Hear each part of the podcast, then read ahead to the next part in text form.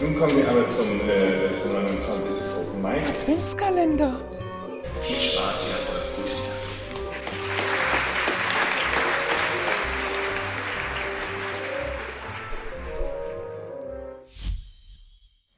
Caleb Erdmann wurde 1991 in Witten an der Ruhr geboren. Er arbeitet als freier Autor und Dramatiker und studiert literarisches Schreiben am Deutschen Literaturinstitut in Leipzig.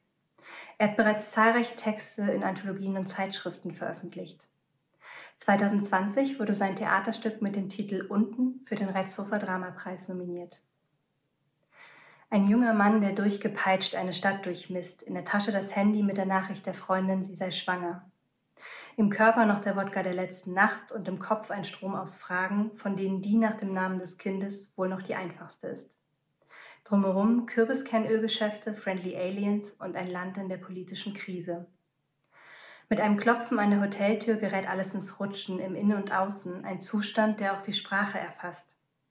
Getrieben von einer scheinbar anarchischen Kraft und einem extrem treffsicheren Rhythmus rauscht man durch diesen Text und die Stadt, bis man an der Seite des Protagonisten den Schlossberg erklimmt, atemlos und doch völlig beglückt. Ich wünsche viel Vergnügen mit der Lesung von Caleb Erdmann.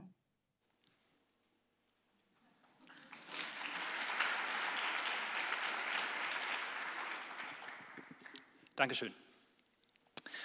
Ohne Titel Graz Text.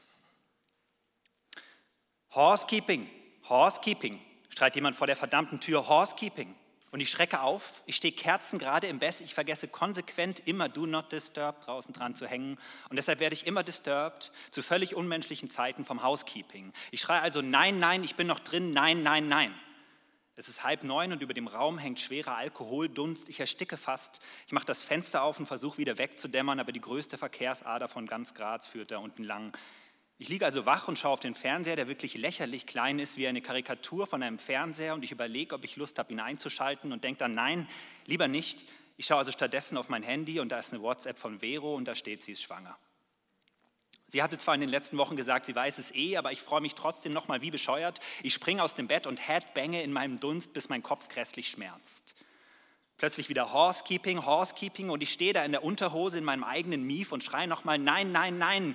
Aber er lässt nicht locker und ich gehe zur Tür und da steht ein riesiger Typ mit einem Motorhead-Shirt, ihm hängt so ein langer grauer Haarzopf über die Schulter, der durch Haarbänder in mehrere Parzellen unterteilt ist. Und wir gucken uns an und dann sagt er nochmal ganz leise Horsekeeping und ich sage, ich brauche kein Housekeeping, das habe ich doch die ganze Zeit geschrien und er meint, nein, er ist der Hausmeister, er muss was abschrauben im Bad und ich so, okay, dann schrauben Sie mal und er verschwindet in der Nasszelle. Ich sinke zurück aufs Bett, mein Kopf brennt ziemlich fies vorne rechts und alle zwei, drei Minuten ein dumpfer Schlag von innen gegen die Stirn. Dieses knallsüße Energy-Zeug, das hätte nicht sein müssen. Ich sehne mich nach Acetylsalicylsäure, aber der Horsekeeping-Hühne verunmöglicht mir den Zugang zu Wasserhahn und Aspirin. Wie man einfach so sagt, okay, cool, wir machen ein Baby und zack ist dein Baby, heilige Scheiße. Als der Hühne fertig geschraubt hat, stürze ich ins Bad, lege mir zwei Tabletten auf die Zunge und hänge mich unter den Haaren, bis ich fast kotzen muss. Dann stelle mich unter die Dusche, so kalt wie möglich, bis ich fast nichts mehr spüre. Pia, Mia, Lina, Lara, denke ich dabei. Und dann Paul, Felix, Jotham, Gregor, kann ja auch ein Junge werden. Dann geht es endlich raus aus der stickigen Höhle in den stickigen Flur. Oskar, Vincent, Jona, denke ich im Aufzug und dann Rina, Tina, Thea und es geht raus aus dem Hotel auf die Verkehrsader. Ich steige in die Tram, wir dringen über die Annenstraße ins Zentrum vor und über uns taucht der Schlossberg auf, der sich so dränglerisch Platz macht, dass die Gassen ganz eng zusammengedrückt werden. Da, wo ich aussteige an der Mur, liegt das Kunsthaus, ein irres Teil, eine Amöbe, ein Bakterium mit kleinen Fühlerchen obendrauf, ein völlig amorphes, fettes, riesiges, organisches Ding aus Glas und Stahl. Das Kunsthaus wälzt sich da also wie eine Made rein in das Barock und angeblich sollen die Grazer das Ding Friendly Alien nennen, was mir verdammt gut gefällt. Kira, Dina, Sina, Lina, denke ich, und dann denke ich, halt, Moment, Lina hatte ich schon. Und ich überlege, ob ich Vero anrufen soll oder ihr wenigstens zurückschreiben. Aber ich weiß auch, wie Vero so kommuniziert und dass wir uns jetzt erstmal beide allein freuen müssen. Sie freut sich in Stuttgart und ich in Graz. Aber dann schicke ich doch ein Smiley. Ein ganz normales Smiley, nicht mit Herzaugen oder offenem Mund oder großen Augen. Nur ein sympathisch lächelndes Smiley, ein zufriedenes, glückliches, von innen erfülltes Smiley, das große Gefühlsausbrüche gar nicht nötig hat, weil es ein naja, man könnte sagen, Gottvertrauen hat, ein Smiley in der Blüte seines Lebens, das gerade erfahren hat, dass es Vater werden wird. An der Mur vor dem Friendly Alien kaufe ich mir eine Bratwurst und eine Flasche Fanta und inhaliere beides gleich da vor dem Stand und meine Gedanken schaffen es durch die unruhige Nacht hindurch bis nach gestern Abend, wo ich mit den Booster Rooster Leuten gesoffen habe. Eigentlich habe ich mit Kunden gerne so wenig wie möglich zu tun. Ich bin der Meinung, es ist als Moderator sogar besser, so wenig wie möglich zu wissen über die Leute, die einen dafür Rumhampeln bezahlen. Aber diese Typen waren für junge Start-up-Freaks, die ihren Energy Drink pushen wollten, echt in Ordnung. Sie meinten also so, jetzt testen Sie mal das Produkt, Herr Bruckner, und haben mir das Glas halb mit Booster Rooster und halb mit Wodka vollgeschüttet, widerlich aber ist dann doch gut reingegangen. Also mindestens fünf habe ich getrunken zum Kotzen. Also die füllen mich ab und erklären mir das Konzept ihres Eurovision Song Contest Public Viewing, das ich da für sie moderieren soll. Also ihr Booster Rooster, wie heißt es noch? Also Represents, nee, also Booster Rooster Presents Open Air Eurovision Song Contest Gala heißt die Scheiße. Also ob das eine gute Werbestrategie ist, steht auf einem anderen Blatt, aber ich nehme die Kohle und beschwere mich nicht. Ich betrete das Friendly Alien, kaufe mir ein Ticket und stelle mich auf das Rollband, das mich mit flacher Steigung ganz langsam in den Bauch der Amöbe rein befördert. Es ist dunkel da oben, super wenig Licht kommt durch die Rückenfühler rein und ich gehe zügig durch die Ausstellung durch, weil mich Kunst nicht interessiert. Ich gehe die zweite Rolltreppe hoch auf die Aussichtsplattform, da oben ist man fast vis-à-vis -vis dem Schlossberg und guckt runter auf die Mur. Jacques, denke ich, und dann Jacques Bullshit, was für ein Bullshit, Jacques doch nicht. Jetzt werden wir wahrscheinlich zusammenziehen. Darauf wird es hinauslaufen, muss man in Stuttgart auch erstmal machen. Runter fahre ich mit dem Lift, um nicht nochmal an der ganzen Kunst vorbeilatschen zu müssen. Ich verlasse den Blob und lächle dem, lächle dem Wurstmann zu, den kenne ich jetzt schon ein bisschen. Und ich betrete beherzt die Erzherzog Johann Brücke. Vor einer Sportbar bleibe ich stehen, denn sie zeigen keinen Sport, sondern den Strache, wie er vor einem Strauß Mikrofone das nun wirklich superschöne Wort Schmutzkübel-Kampagne sagt eine Schmutzkübelkampagne gegen ihn. Und dann sagt er, nichtsdestotrotz habe er sich wie ein Schulbub verhalten, es war eine psoffene Geschichte.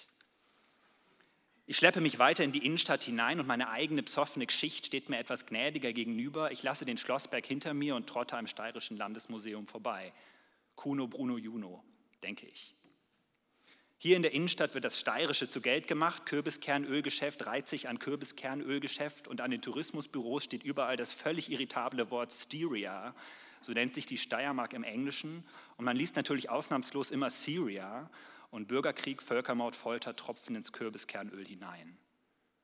Die Murgasse wird zur Maria-Theresia-Allee und laut Google Maps könnte ich jetzt, wenn ich wollte, nach Geidorf reinlaufen, wo sich das Booster Rooster Büro befindet und ich gestern fast den Start-up an ihren schönen Konferenzraum vollgekotzt hätte. Müssen's speien, Herr Bruckner, meinte der eine noch. Kurz überlege ich, ob ich mich befähigt fühle, den Schlossberg zu besteigen aber da habe ich mich schon reingeritten und die wirklich absurd steilen Serpentinen betreten. Ich kämpfe mich hoch und ich bin da auch der Einzige, weil die meisten natürlich die Zahnradbahn nehmen, die sich auf der anderen Seite vom Berg an den Hang klammert. Aber eine Zahnradbahn kann einen Stuttgarter nicht beeindrucken. Meine Oma wohnt in Degerloch. Ich fahre jeden Samstag vom Marienplatz mit der Zackenbahn den Rand vom Kessel hoch oder wie meine Oma sagt, hinaus aus dem Dopf. Da geht es wahrscheinlich bald auch für uns hinaus aus dem Topf ins Umland, weil im Kessel eine Wohnung finden für drei, das muss man erst mal schaffen. Nein, nein, nein, nein, die Vorstadt ruft Ditzingen oder Dillingen oder Weiblingen oder Villingen, Schwenningen oder Feihingen, Gerlingen, Schwieberlingen, Hemmingen, Böblingen, Sindelfingen, Oberriexingen und wenn es ganz doof kommt und überhaupt nicht anders geht, Fellbach.